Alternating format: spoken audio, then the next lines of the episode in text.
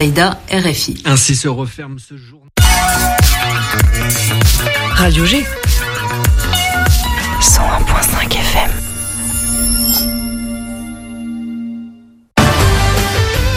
Le 17 juin, le 17 juin, il faut écouter, il faut écouter quoi le 17 juin Pour écouter Radio Vision. Voilà, sur cette antenne, pour écouter les 18 artistes et puis savoir qui, euh, qui va gagner Radio Vision. Mais on compte sur vous pour les soutenir. Oui, à 21h, sur cette antenne. Sur cette antenne. Voilà. Et à toutes sur vous. Bon allez, on se prépare, on y va, on y va.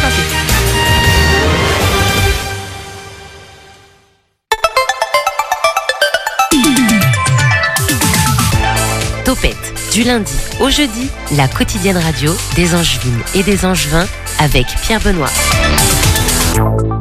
Bonsoir et bienvenue. On va commencer par euh, simplement les, politesses, les formules de politesse. Bienvenue à l'écoute du 101.5 FM jusqu'à 19h. On s'intéresse, comme annoncé, aux agitations locales. Tout ce qui se fait de bien, tout ce qui se fait en fait ici sur le département et à Angers, eh ben, passe dans ce studio. Ce soir, nous serons avec Charles des Expressos. Non, c'est une blague. Charles, c'est bon. C'est fini pour cette saison. Il reviendra la, saison prochaine. En tout cas, on a passé un très très bon moment avec lui et puis Emmanuel. Ils nous ont parlé des promenades fantômes. Vous invite à aller participer à ces promenades immersives, théâtrales, écrites, mais aussi beaucoup improvisées qui s'appuient sur des histoires vraies, authentiques. On a aussi parlé de la fête de la musique et de Temporive. Réécoutez le podcast, hein, je vais pas vous refaire tout le programme, c'est plus simple. Demain, nous serons en direct depuis les Folies Angevines, partenaire de l'émission Topette, et c'est la dernière de la saison, donc euh, certainement la, la, fête au rendez-vous. De toute façon, ça a été ça tout au long de la, la saison avec les Folies Angevines. Et ce soir, on vous l'a promis, on se met à nu, et ça tombe bien parce qu'il fait chaud, on est à la radio, on va pas nous voir, alors pourquoi pas s'assumer pleinement? Martine, présidente de Natanjou, une association naturiste du côté de Cornillé-les-Caves, est accompagnée de Michel, membre de cette association. Une asso qui, euh, voilà, va présenter l'association, on va aussi s'intéresser à cette pratique souvent moquée, mais en fait assez méconnue. Ce sera l'occasion de leur donner la parole pour, pour bien s'y intéresser. D'ici quelques minutes, on aura également Jean-Robert Charrier, directeur artistique du Festival d'Anjou. On a déjà reçu une partie de l'équipe avec Ronan Pichavant, Chantal Latsou aussi pour nous parler de 1983. Cette fois-là, Jean nous parle de ses choix de programmation pour cette nouvelle édition. Il nous partagera aussi ses sentiments à la perspective de montrer aux Angevins son spectacle justement 1983. Un agenda culturel, un podcast à table, pensée locale, bienvenue à l'écoute de Topette. Topette sur le 101.5 avec Pierre Benoît. Et avant tout ça, on commence par un point sur l'actualité avec toi, Josué. Bonsoir. Bonsoir. On va commencer avec un homme qui est décédé suite à la chute de son engin de travail à Cholet. Oui, l'accident a eu lieu en fin de journée ce mardi 13 juin. Un homme d'une trentaine d'années a perdu la vie dans l'exercice de son travail après la chute de son chariot élévateur. Il était salarié d'une entreprise située dans la zone industrielle de la Dabardière. Pour l'heure, les circonstances de l'accident ne sont pas connues. Le commissariat de Cholet a de son côté ouvert une enquête. Et la journée olympique qui sera célébrée demain à Longuet-Jumelles. Oui, ce sont environ 1000 jeunes du cycle 3, donc du CM1 à la 6e, qui se réuniront demain à Longuet-Jumelles. Cette journée olympique est mondiale et elle intervient souvent autour du 23 juin, la date anniversaire de la rénovation des Jeux. Elle va permettre à ces jeunes de tester une vingtaine de sports olympiques et paralympiques. Un village olympique sera aussi mis en place et une athlète de haut niveau sera présente en la personne de Chiara Zenati, cinquième des derniers Jeux paralympiques en paradressage. C'est le comité départemental olympique et sportif qui met en place cette journée à un peu plus d'un an des Jeux de Paris. Une deuxième journée comme celle-ci sera organisée le 22 juin au Lyon d'Angers. Et puisqu'on parle de journée, euh, celle, la journée mondiale des donneurs de sang, Josué, il va être possible de donner son sang dans un lieu peu habituel. Effectivement, les donneurs avaient rendez-vous aujourd'hui à l'Ice Park d'Angers. Habitué à recevoir des matchs de hockey sur glace, la patinoire ouvre ses portes aujourd'hui et demain à 400 donneurs. Le choix de ce lieu permet à l'établissement français du sang d'accueillir un grand nombre de volontaires, comme ce fut le cas l'an dernier au centre des congrès. L'objectif est d'attirer de nouveaux donneurs, car ils se font de moins en moins nombreux. La responsable des prélèvements, Sylvie Letellier, précise que le département collecte de moins en moins depuis la crise sanitaire. Pour les intéressés, il reste des créneaux disponibles pour demain après-midi sur le site internet de l'établissement français du sang. Josué, avant de passer à la météo et au point trafic, un petit aperçu de l'agenda culturel de tout à l'heure avec Tiffany. Oui, ce samedi, vous pourrez assister à la deuxième édition du Grand Bal organisé au Château d'Angers, mais je laisserai Tiffany vous en dire plus lors de l'agenda culturel. Au niveau du trafic, maintenant, euh, au niveau de la Maine, ça bouchonne sur le boulevard d'Avier et sur la rue Larrey. Si vous êtes plus dans le centre-ville, c'est le boulevard Carnot et la rue Paul Bert qu'il faudra éviter. Et enfin, concernant la, météo de demain, sur notre ville d'Angers, le ciel restera dégagé comme aujourd'hui. Au niveau des températures, on atteindra les 20 degrés dès 9h et l'on pourrait avoir jusqu'à 30 degrés en fin d'après-midi, des températures supérieures au normal de saison. Merci beaucoup Josué, tu restes avec nous bien évidemment si tu as besoin de réagir à nos invités de ce soir. Avant de les accueillir, voici euh, une petite réclame. Rendez-vous les 16, 17 et 18 juin pour le festival Thomas Ranch à 20 minutes d'Angers, un programme dépaysant aux allures de western. Profitez de 3 jours de concert, essayez-vous à l'équitation western ou grimpez à bord de bolides 100% US. Poussez les portes du ranch et venez vivre le rêve américain les 16, 17 et 18 juin à Contigny. Plus d'infos sur thomas-ranch-festival.net. L'équitation western ou pas se pratique-t-elle pour le naturisme Bah réponse dans quelques instants. L'invité de Topette sur Radio G.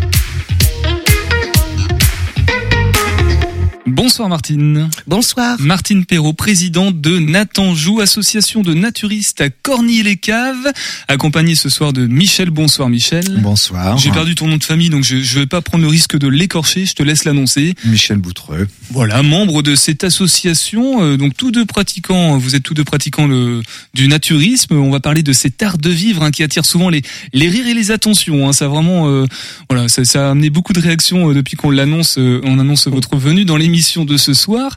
On va aussi parler de ce terrain euh, qui est de 2 hectares. C'est à la Boignière, précisément, lieu dit la Boignière. Mais avant tout, pour recontextualiser les choses, Martine et Michel, pouvez-vous nous définir très simplement ce qu'est le naturisme? Alors bonsoir, bonsoir à tous. tous. Euh, le naturisme, c'est l'art de se déshabiller, de vivre nu, sans contrainte, en toute liberté, dans le respect de soi-même et surtout dans le respect de l'autre. Donc on parle d'art, hein, j'avais aussi parlé d'art pour annoncer euh, tout ça. On est, c'est une philosophie de vie presque. Hein. On peut dire ça, on peut dire ça que c'est une philosophie de vie. C'est c'est c'est une façon d'envisager les rapports humains d'une façon différente. Alors pour ce qui est de, de Natanjou précisément, on parle d'un lieu clairement où on accueille les personnes qui sont adhérentes de l'association. C'est ça, hein, Martine Michel? Alors oui, on a un magnifique terrain euh, qu'on invite euh, à découvrir. Euh, oui, c'est un terrain qui est arboré, euh, qui est très ancien, parce que je crois que ça remonte aux années 60. Hein, 76, puisque ça fait bientôt 50 ans que l'association existe.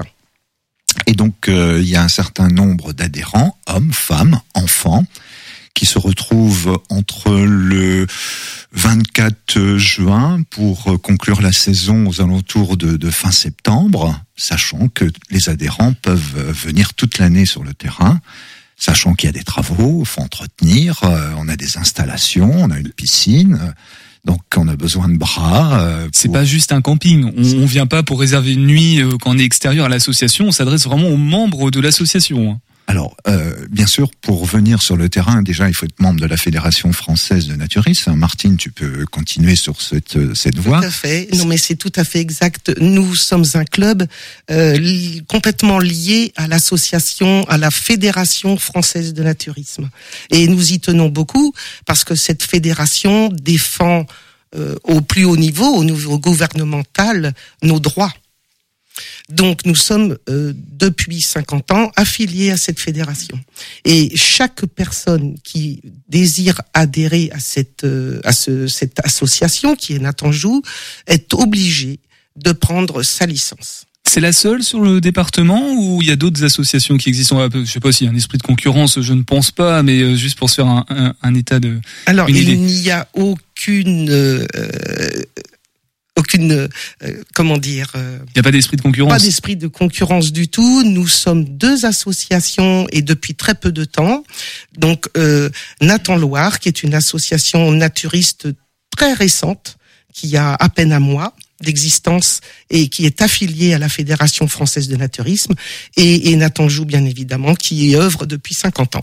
Qu'est-ce qu'on peut faire euh, comme activité? Alors tout à l'heure on parlait presque de, de jardinage. euh, Il y a une piscine, euh, mais d'un point de vue même plus global, qu'est-ce qu'on peut pratiquer euh, de manière euh, presque officielle euh, nue?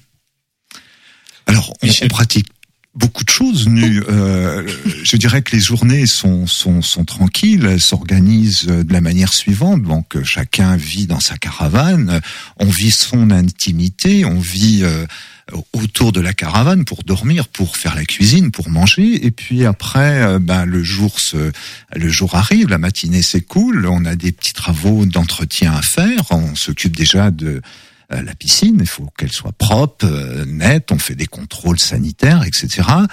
Et puis comme on est dans un endroit qui est quand même très arboré, et il y a beaucoup de tonte à, à faire. ben Voilà, la tondeuse, ça c'est, je dirais, l'outil qui fonctionne le plus et qui s'use le plus chez nous.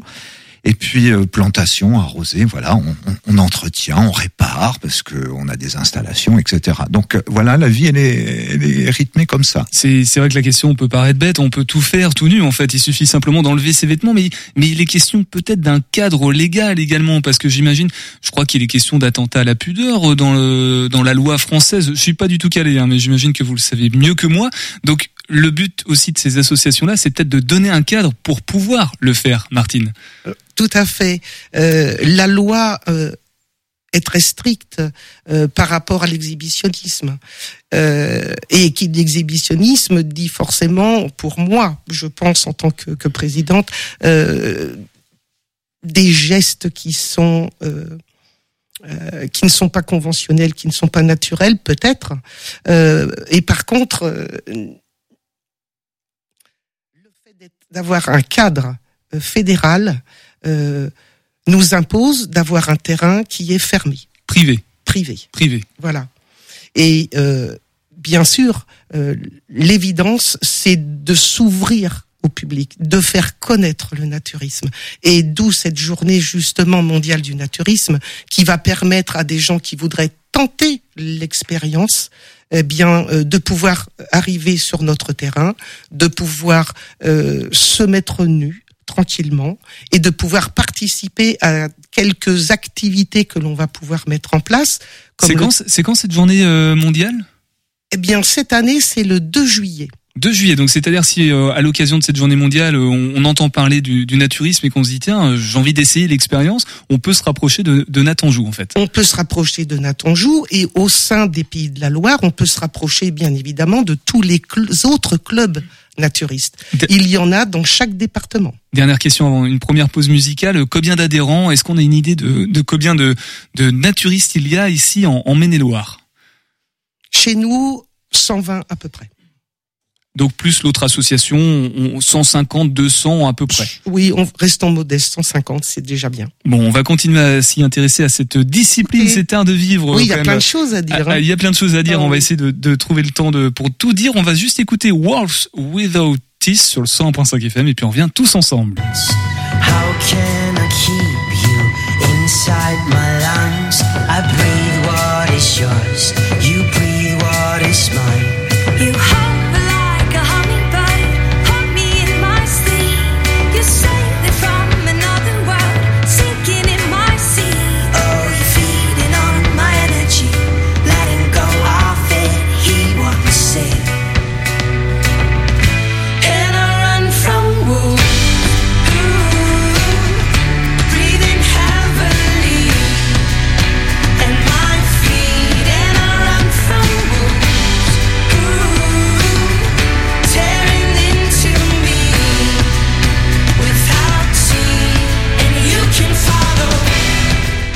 Wolf Without Teeth euh, of Monsters and Men sur le 100.5 FM. Topette avec Pierre Benoît sur Radio G. Et ce soir, nous sommes donc avec Martine et Michel, présidente et membre de l'association Natanjou, une des deux associations désormais naturistes ici en Maine-et-Loire. Alors, on a expliqué un petit peu, voilà, le, le terrain aussi, le cadre, euh, les activités qui pouvaient être proposées. Cette journée mondiale du, alors Martine, tu peux peut-être redonner la date, je l'ai pas sous les yeux. Alors, la journée mondiale du naturisme au niveau du Maine-et-Loire, c'est donc sur l'association Natanjou qui a son terrain à Cornillé-les-Caves et c'est le 2 juillet.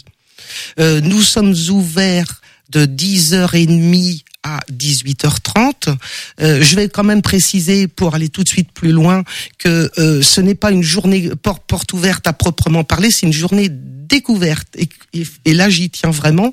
Euh, nous sommes des naturistes, nous sommes des personnes euh, respectables, et nous n'avons pas à, à ouvrir nos portes à des gens qui n'auraient pas cette démarche de vouloir faire soi-même euh, de se mettre nu quoi. Et justement, on va essayer de, on va pas avoir beaucoup de temps, mais on va quand même essayer de le faire, de d'aller éliminer tous ces préjugés, ces a priori qu'il peut avoir sur cette euh, pratique, parce que souvent la première question qui vient à l'esprit des personnes qui voient d'autres personnes de loin, en tout cas pratiquer le naturisme, c'est pourquoi on fait ça?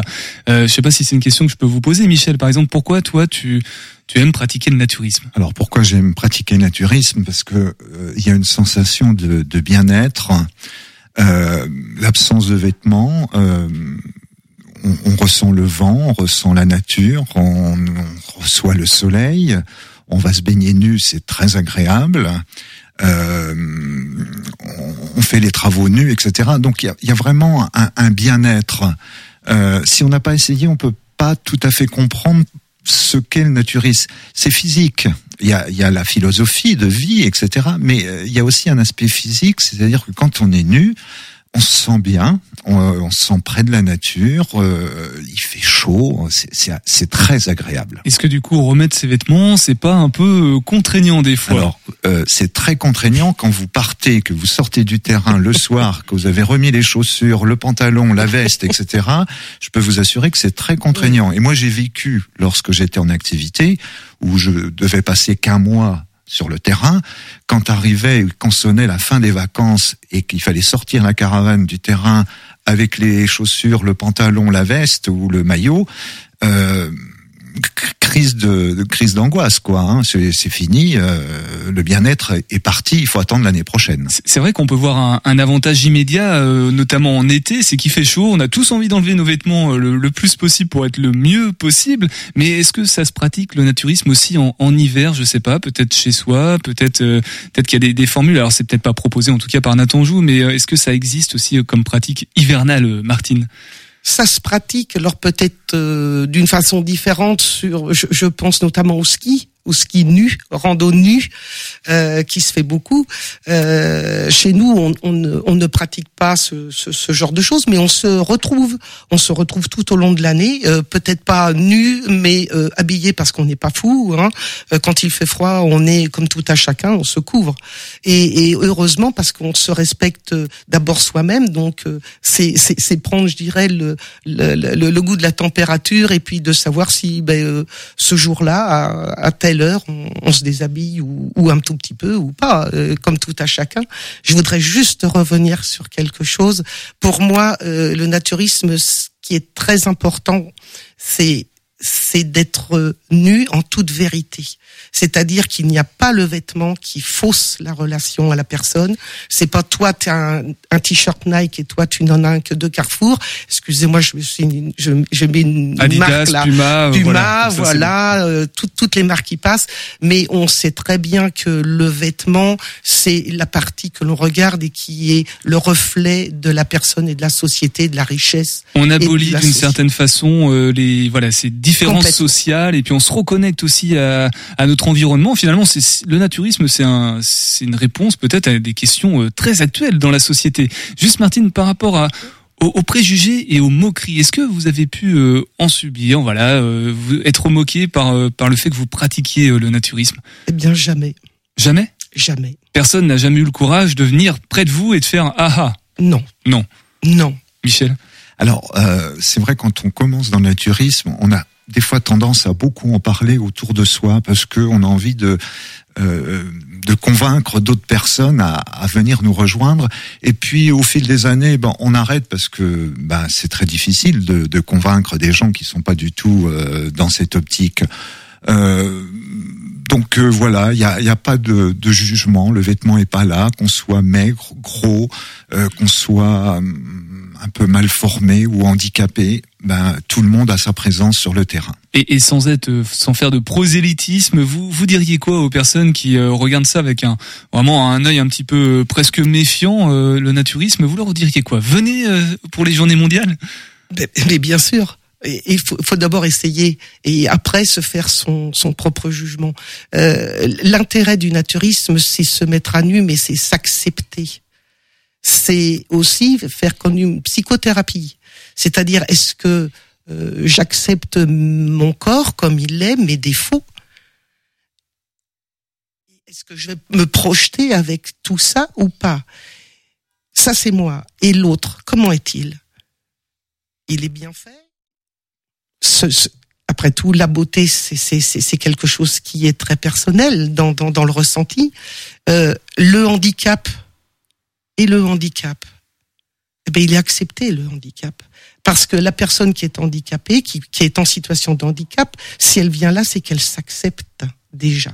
Donc, une... Donc nous, en tant que naturistes, eh bien, le handicap, il est complètement accepté. Et moi, euh, ça fait 40, plus de 40 ans que j'en- pratique. J'ai vu des femmes euh, avec euh, la poitrine euh, mutilée, absente. J'ai vu des personnes qui dévissaient leurs jambes ou leurs bras avant d'aller à la piscine. Donc une, une véritable expérience humaine et, et qu'on peut découvrir grâce à vous. On, on va redonner tout à l'heure les, les infos pratiques euh, en fin d'émission. On va d'abord passer euh, à l'agenda culturel euh, avec Tiffany et dans quelques instants Jean-Robert Charrier qui sera avec nous dans Topette pour nous parler de la programmation du Festival d'Anjou édition 2023. Bonsoir Tiffany. Bonsoir. Et avant tout ça, on commence avec Échappée d'art, l'art qui reprend la place sur les murs d'Angers. Le projet a été lancé en 2016 et continue encore cette année. Des créations contemporaines qui viennent habiller nos rues angevines. Les nouveautés 2023 ont été annoncées. L'une d'entre elles est déjà apparue. Réalisée en mai dernier sur les murs de la nouvelle maison de quartier des Hauts-Saint-Aubin, l'œuvre d'Anders Genestad montre le mouvement en un instant T. Certaines créations sont déjà en cours et devraient être finalisées pour la fin de l'été. Les trois dernières sont prévues pour octobre, euh, début octobre. Il s'agit de celle de l'artiste argentin Pastel, de Fabien Rey et celle de l'école supérieure d'art et de design d'Angers.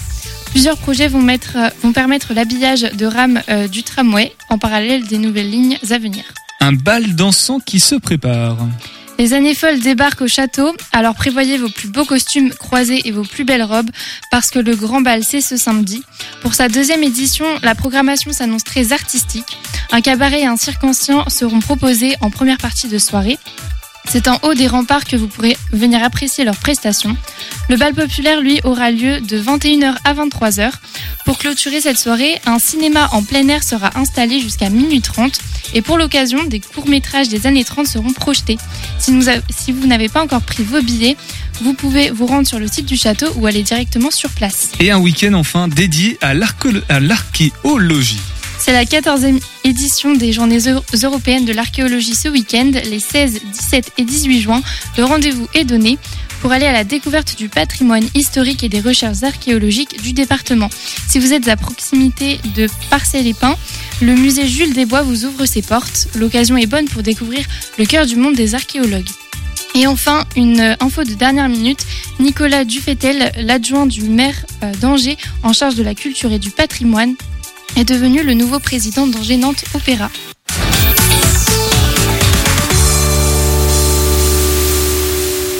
Avec Jean-Robert Charrier désormais dans Topette ce soir, directeur artistique du Festival d'Anjou, mais aussi directeur du théâtre de la Porte Saint-Martin à Paris. Bonsoir Jean. Bonsoir. On va aborder ensemble euh, cette nouvelle édition du Festival d'Anjou 2023, une édition euh, en format absolument normal. Le Covid est loin derrière nous désormais, puis une très très belle programmation. Alors je, cite pêle-mêle comme ça des, des pièces, des représentations. Il y a Cendrillon, La vie et la mort de, de Jacques Chirac, roi des Français, En attendant Godot, Oublie-moi, euh, Tenir debout et 1983. On fera peut-être un petit focus particulier Ah oui. sur euh, 1983 puisque c'est toi qui l'as mise en scène.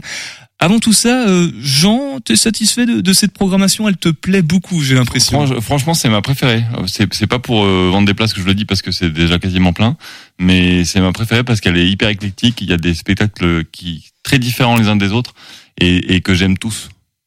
Alors comment on fait pour avoir des, des, des spectacles très différents les uns des autres et en même temps peut-être d'essayer d'avoir une ligne directrice? Je sais pas si tu as essayé d'apporter une couleur particulière pour Bah, cette saison. Oui, en fait, la ligne directrice, mais c'est toujours la même de saison en saison. euh, C'est euh, c'est l'exigence et euh, et l'ambition d'être euh, populaire. C'est-à-dire que l'objectif, c'est que tous les spectacles qui soient aussi différents les uns des autres euh, doivent être absolument exigeants et puis euh, doivent plaire au plus grand nombre.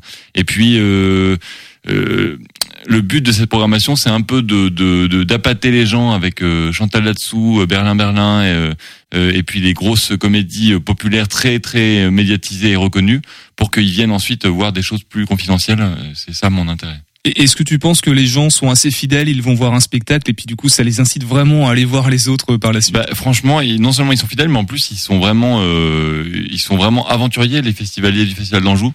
Euh, après, et puis je sens qu'ils ils commencent à me faire confiance et, et ils m'écoutent quand je leur dis qu'il faut aller voir un spectacle. Donc euh, oui, oui, je, je, je vois bien. Puis il y a, il y a plein de gens qui, qui que, que, que je croise le soir qui me disent ah là là, on, on est allé voir ça parce que vous en aviez parlé. On savait vraiment pas ce que c'était, mais c'était génial. Donc euh, c'est c'est- ça, c'est chouette. Alors justement, les gens t'écoutent là actuellement. euh, on va pas pouvoir étaler toute la programmation parce qu'on en a déjà bien parlé dans, dans Topette euh, depuis euh, quelques semaines maintenant. Euh, mais si on devait faire un, un focus sur un ou deux spectacles comme ça, toi, je, je sais que tu en as des, des coups de cœur un peu plus. Ouais, ben moi franchement, euh, il y, a, il y a un spectacle dont je parle beaucoup, c'est qui s'appelle L'Orage, qui va avoir lieu le 30 juin au château du Plessis-Massé, qui est mis en scène par Denis Podalides. Euh, quand j'ai vu ce spectacle au bout du Nord, qui est un, très beau théâtre parisien, euh, j'ai j'ai vraiment pensé au Festival d'Anjou pendant tout le spectacle en me disant que que ce serait extraordinaire de montrer ce spectacle en plein air. Ça va être la dernière représentation de ce spectacle. Ça va être la, leur première fois en plein air. Et je sais que le décor, euh, le- le- la troupe, la grande troupe euh, et l'histoire vont se prêter absolument merveilleusement bien au, au plein air et au Plessis-Massé. Dans, dans les rues angevines, j'entends énormément de personnes parler de Cendrillon aussi. On me le recommande très Ah, ouais. fortement. Ben, Cendrillon, c'est vraiment, c'est fou. Enfin, c'est, c'est, c'est un des plus beaux spectacles de, peut-être du siècle. Enfin, c'est vraiment un grand, grand spectacle. C'est Joël Pomera qu'on a reçu l'année dernière dans un grand cycle, parce qu'on a, on a, on a reçu trois spectacles de lui qui ont fait le plein et qui, qui ont énormément marqué les spectateurs à la saison dernière. Et puis là, Cendrillon, c'est une revisite du conte euh, de Cendrillon. Euh, et c'est euh, en termes de visuel, c'est absolument inédit. C'est un, un grand grand spectacle. Les acteurs sont sont phénoménaux. D'ailleurs, la la jeune femme qui joue Cendrillon est l'égérie du Festival d'Anjou. C'est elle qui est sur l'affiche. Léa Millet. Et Est-ce qu'il y a des, des nouveautés, des spectacles sur lesquels au début tu n'étais pas forcément très convaincu, donc tu es quand même assez satisfait mine de rien. euh, Je, je, je- j'ai, perdu le nom de- du comédien où au début tu assez, des, tu le connaissais pas trop et finalement en allant voir son spectacle t'as fini par être convaincu. Ah, je pense que tu parles de Fred Blin. C'est ça. Euh, oui, oui, non. Enfin, c'est pas, pas ça. C'est pire que ça. C'est que j'avais peur de lui parce que je l'avais vu dans un film euh, Orange Sanguine où il faisait un, un- un horrible monstre et il, il me faisait hyper peur. Et, euh, et je l'ai trouvé. euh, j'ai en fait, j'ai jamais autant ri de ma vie que à son spectacle. C'est un spectacle qui passe ce soir euh, au Cloître Toussaint et à 21h30 et c'est c'est un merveilleux moment de théâtre. C'est extrêmement drôle. Bon, ça va être frustrant pour les, les personnes qui nous écoutent puisqu'on va leur donner envie alors qu'il y a déjà plus beaucoup de place, mais bon. Ouais, euh, mais il reste quand même un petit peu de, des, des petites places par-ci par-là. Voilà, et puis peut-être que les gens vont attendre devant, euh, devant les Oui, représentations. il faut pas hésiter à venir tous les soirs parce qu'on arrive toujours à. Et venez me voir, venez me voir si la billetterie vous dit qu'il n'y a plus de place, moi je vous ferai rentrer.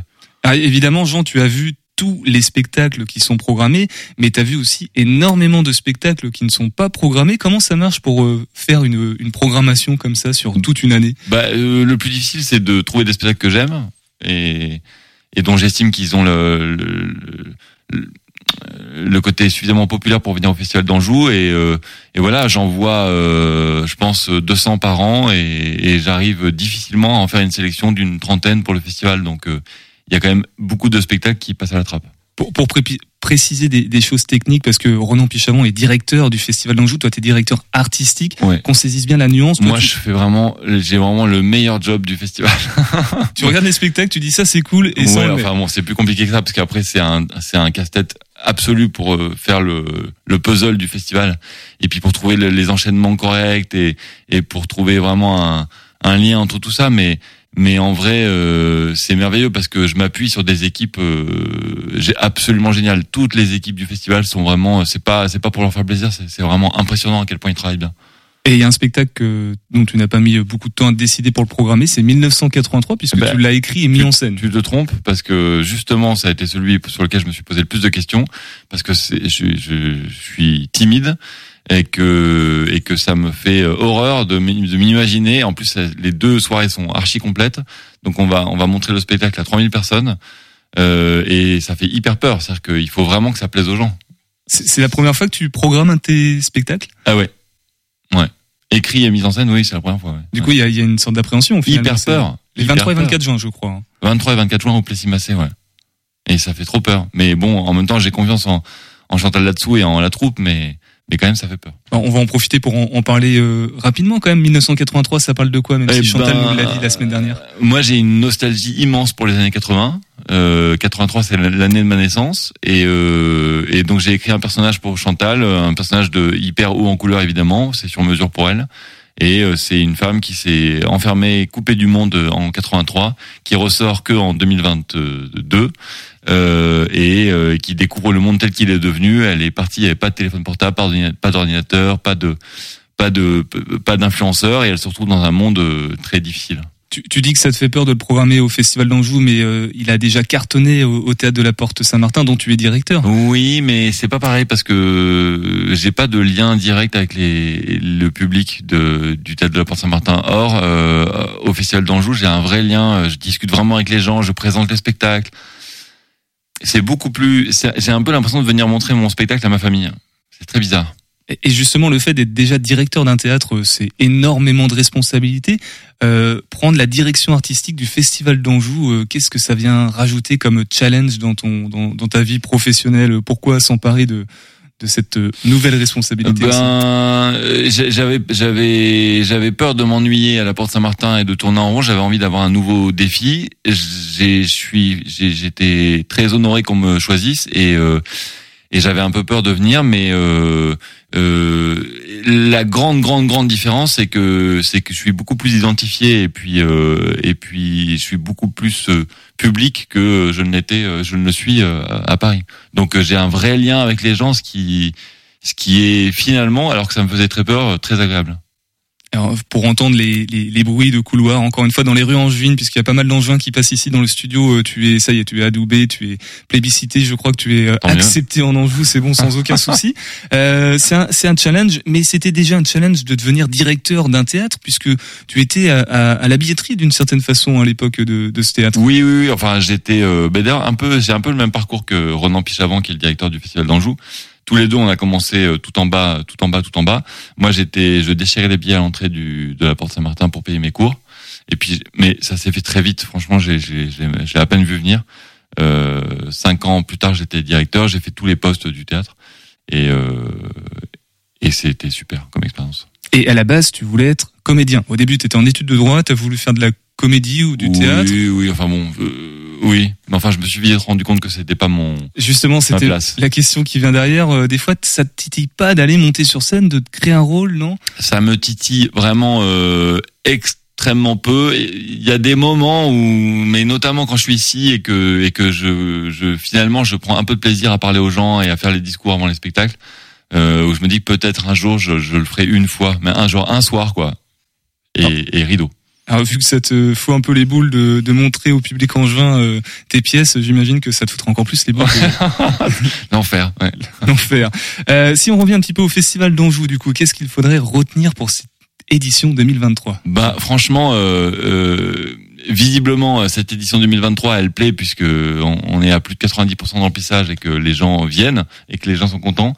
Euh, ce qu'il faut retenir, c'est que c'est que jamais on a eu autant de spectacles, que jamais on a eu autant de grands artistes majeurs, qui soient connus ou pas, euh, qui, qui viennent. Et puis, euh, faut retenir aussi qu'il y a le retour du concours des compagnies du, du 19 au 23 juin euh, au quai à Angers, avec un jury merveilleux, avec euh, Claire Chazal, avec Mélanie Douté, Pascal Arbillot, Stéphanie Bataille et Anne de qui sont cinq grandes personnalités du théâtre. Euh, et, et c'est une grande chance qu'on ait le retour de ce concours des compagnies parce que c'est des compagnies émergentes qui sont qui ont qui sont archi professionnelles et qui présentent cinq spectacles très ambitieux. Et si vous voyez les cinq spectacles, vous, vous avez le droit de voter, ce qui est chouette. Est-ce qu'on a déjà des perspectives pour la la- l'édition 2024 J'ai énormément de perspectives pour les éditions 2024, à commencer par celle de me poser la question de savoir si je la dirigerai encore. Mais euh, si jamais je suis encore là, j'ai déjà plein de spectacles dans les tiroirs. En tout cas, ce serait une envie de ta part de la diriger. Oui, oui, je crois, mais je, je je veux pas que ce soit automatique. Je veux me reposer la question chaque année pour pas que ce soit ça devienne euh, juste un métier. Il faut que ça reste une passion et que ça soit vraiment chouette. Bon, bah, affaire à suivre. On, on aura plus de nouvelles d'ici le début de saison prochaine en Absolument. septembre. En tout cas, merci beaucoup, euh, Jean-Robert Charrier, directeur artistique du Festival d'Anjou, d'être venu dans, dans Topette ce soir, directeur aussi du Théâtre de la Porte Saint-Martin.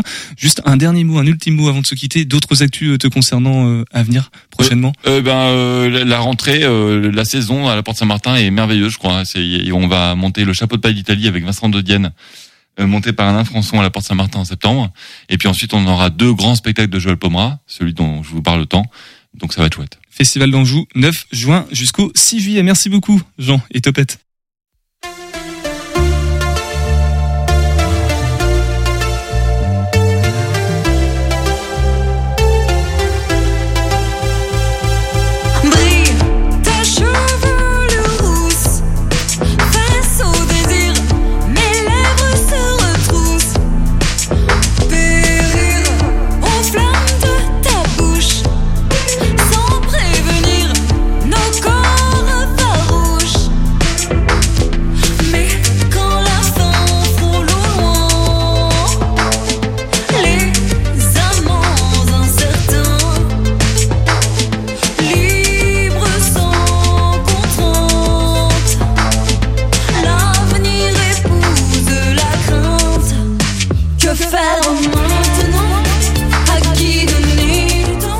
Les amants de Michel et les garçons, c'est plus facile en français à prononcer les titres sur le 101.5 FM. On revient avec euh, Michel et Martine dans quelques instants pour redonner toutes les infos pratiques à propos de Natanjou, l'association naturiste en Anjou, l'une des deux, et de cette journée mondiale du naturisme. Juste avant, on passe à table parce qu'on n'est pas passé à table hier, donc on écoute ça ce soir.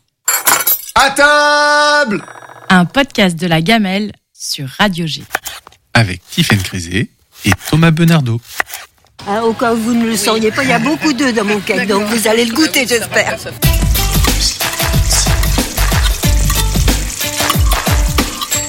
Alors on est du coup en fait on est en train de manger déjà. Enfin, on rejoint euh, la belle équipe en train de manger. On est euh, on est sur un, du très beau pique-nique. hein, si je peux décrire, on a des, des- beaucoup de produits du jardin. On m'a dit. Euh, on a euh, un cake salé aux courgettes, je pense. Courgettes saumon. Ah, c'est le cake de Daniel. Alors j'oriente le micro vers Daniel. le cake de Daniel. Alors qu'est-ce que tu as dit euh, dans ton cake Daniel du coup? Euh, J'ai mis des courgettes, euh, un, un petit peu de saumon fumé, des pignons de pain, du chèvre aussi, j'ai mis du chèvre. Enfin, autrement, c'est un cake normal. Hein. Alors moi j'aime alors je, je, je suis un gros nulos du cake euh, véritablement mes, mes amis détestent quand j'en fais parce qu'ils sont tous écos. Est-ce que toi tu as une petite technique un, un- une combine? À vrai dire, c'est pas tout à fait un cake, c'est plutôt une terrine. Parce que dans le cake, on met de la farine. Et là, euh, c'est sans farine, mais avec beaucoup d'œufs. Hein, au cas où vous ne le sauriez pas, il y a beaucoup d'œufs dans mon cake. Donc vous allez le goûter, j'espère. Alors on a des œufs, c'est ça la combine de Daniel pour que le cake ne soit pas sécos. Est-ce que c'est un cake genre euh, on part en pique-nique, il y a le cake à Daniel? C'est le Euh, non. Non, c'est pas une- c'est pas systématique le cake. C'est un truc que tu fais aux grandes occasions. Oui, ou quand j'ai des courgettes dans mon frigo. C'est aussi une recette fin de frigo. on peut dire, mais on peut dire ça, oui. Il n'y a pas de, il y a pas de honte. Alors, on a aussi des rillettes. C'est des rillettes de, de porc ou des rillettes de, de... non, c'est pas des rillettes. Si, ce sont des du caviar d'aubergine. Qui a fait ça? Alors c'est euh, Marie, non Hélène, Hélène. Alors comment, euh, est-ce que tu peux nous donner vite fait la recette de ton caviar d'aubergine, Hélène? Alors le caviar d'aubergine, on commence par griller les aubergines euh, sur la flamme. Ensuite, on les cuit au four et on les mixe avec de la pâte de sésame qui s'appelle du tahiné, de l'ail et puis c'est le poivre, c'est tout. Alors on est, ah oui, le, alors le tahiné. Alors ça c'est un truc que je viens de découvrir. Qu'est-ce que c'est que donc le C'est tahiné une pâte de sésame. Tout bonnement en fait. Et ça, ah ouais. Euh, la biocop on vend, euh, sinon je sais pas trop. Dans l'houmous aussi. Ah ouais, alors moi mon houmous je mets pas de tahiné, mais je vais regarder la biocop du coup. Meilleur, c'est meilleur avec le tahiné. Ah ouais. Ah ouais. Et un peu d'ail aussi, je sais pas si j'ai dit. Ah si, si, de l'ail, tu as Ouais. dit, ouais. Voilà. C'est pareil, c'est un truc, c'est ton truc le caviar d'aubergine ou c'est un petit L'été, l'été, pour utiliser les aubergines. Ouais, bah ouais, c'est ça en fait, les aubergines finalement, on n'a pas 36 trucs à faire avec quoi. C'est bien le caviar pour ça. Ouais, c'est pas mal. T'as d'autres recettes d'aubergines? Alors faut passer à Marie-Hélène qui a une recette. euh, Eh ben on continue notre. Alors, Oui, mais c'est autre chose là. C'est un papeton d'aubergine. qu'est-ce que c'est que le papeton? Je pense que c'est une recette qui vient d'Avignon. Je suis de l'Ouest à moi, mais l'Avignon euh, est spécialisé, semble-t-il, dans le papeton. Donc, euh, en fait, euh, non, je l'ai fait mitonner avec, euh, après l'avoir épluché, avec ail, persil, oignon, Ah. classique. Jusqu'à temps que ça fonde bien. Et ensuite, euh, je mixe et je mets euh, des œufs, un tout petit peu de crème fraîche. Je mets dans un récipient huilé et je passe au four, au bain-marie. Et ça fait une sorte de pain d'aubergine qu'on peut trancher après. Mais après, le summum, il faut un coulis de tomates fraîches pour accompagner. Et Ouais. on mange ça froid en fait ensuite c'est ça On peut manger froid, on peut manger tiède. Papeton d'aubergine. –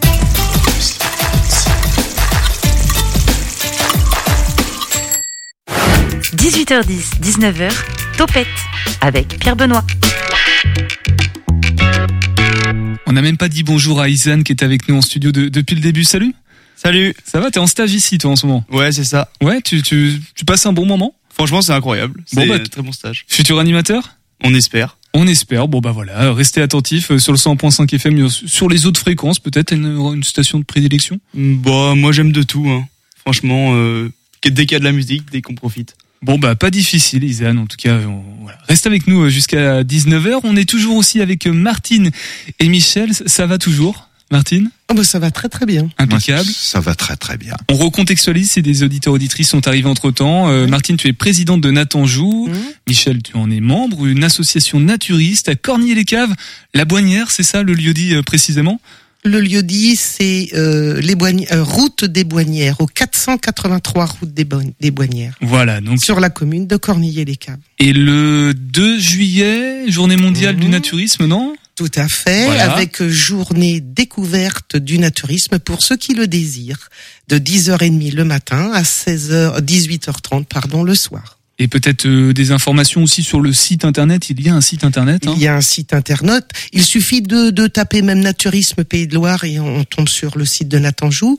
Je voudrais juste préciser que pour cette journée-là, on n'est pas en journée portes ouvertes, donc il faudra s'inscrire sur euh, notre avec notre adresse mail et c'est natanjou en minuscule n a t a n j o u 49 arobase gmail.com. Voilà, donc réservé si vous souhaitez euh, découvrir, faire vos curieux Voilà. curieuses.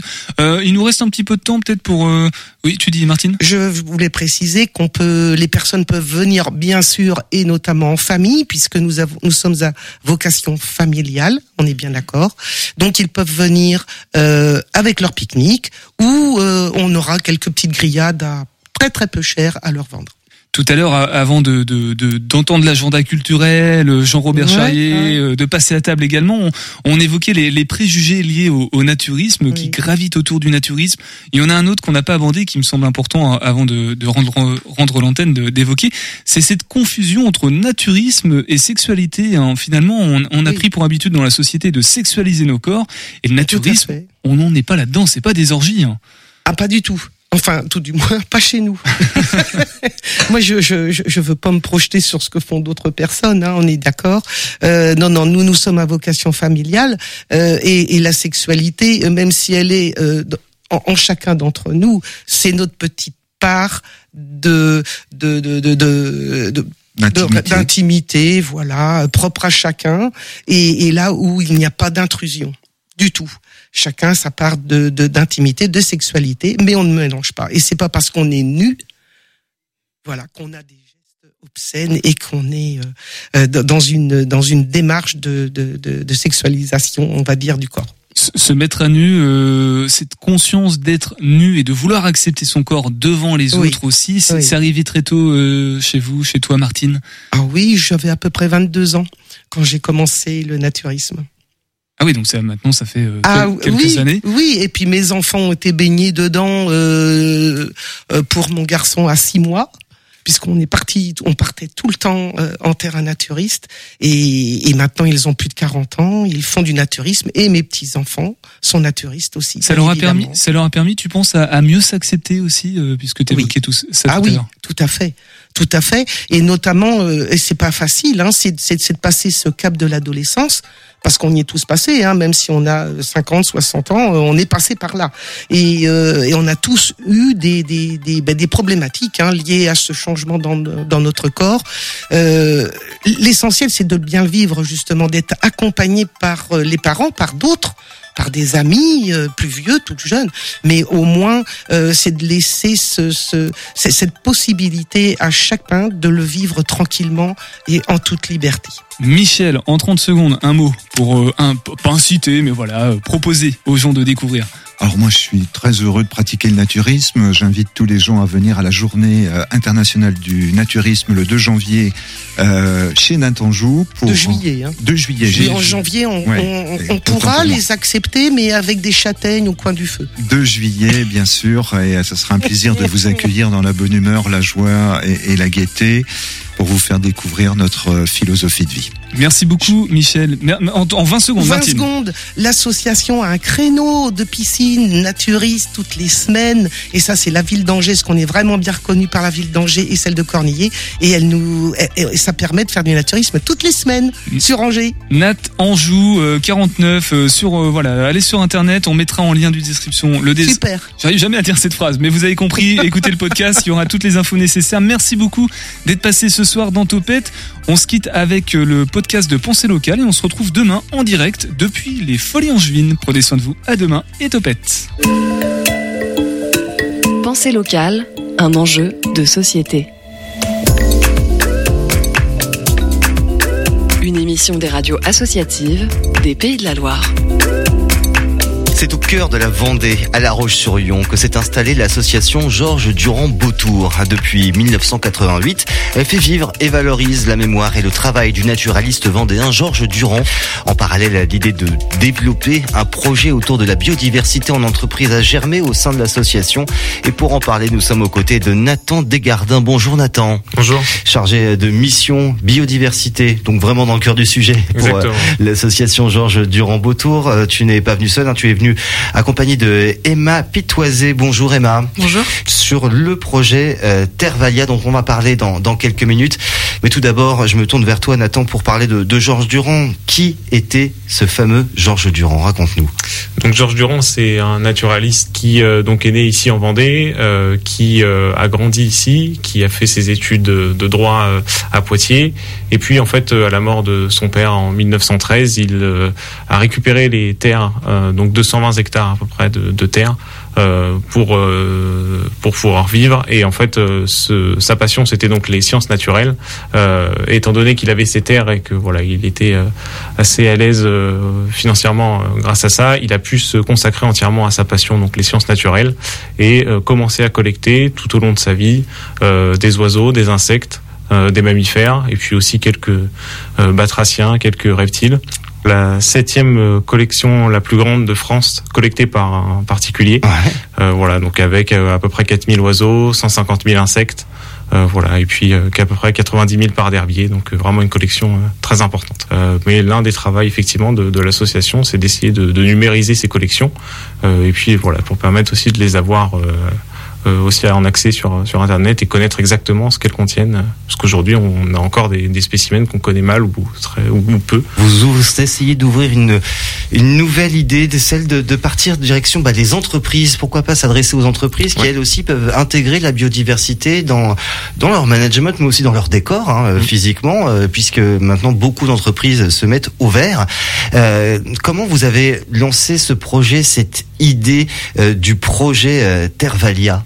Ah oui, effectivement. Donc ce projet Tervalia, c'est euh, effectivement euh, lié à une rencontre, donc celle de l'ancienne salariée et puis de, Jérôme Baptiste, donc qui est le, directeur de, de Dynamique Foncière. Euh, et cette rencontre, a mené à un constat, celui de dire qu'effectivement les entreprises euh, peuvent aussi s'investir dans la biodiversité, euh, notamment euh, soit en utilisant alors des terrains qui sont aujourd'hui inutilisés, qui sont tondus.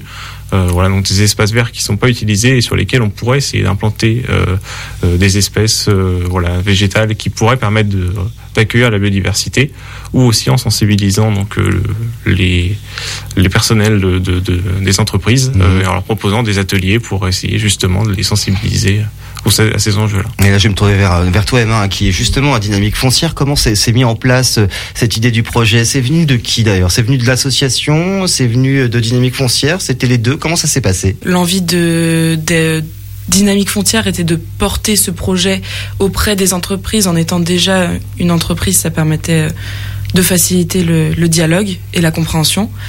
À côté, il nous fallait euh, voilà cette association euh, avec euh, Georges Durand-Beautour, mais aussi la LPO et euh, Terre des Sciences, pour créer scientifiquement euh, les euh, aménagements paysagers que nous proposons, car le but n'est pas de de, de faire euh, n'importe quoi, Ah, bien sûr. mais voilà, Mm. de, de pouvoir euh, favoriser la réintroduction d'espèces locales sauvages qui sont maintenant menacées et euh, de les réintroduire dans les endroits où elles étaient déjà présentes naturellement avant, notamment au niveau des zones d'activité, voilà où les entreprises possèdent de grands terrains verts autour non exploités. Combien d'entreprises sont prêtes à jouer le jeu et à, et à rejoindre cette expérience? Alors aujourd'hui, nous en avons implanté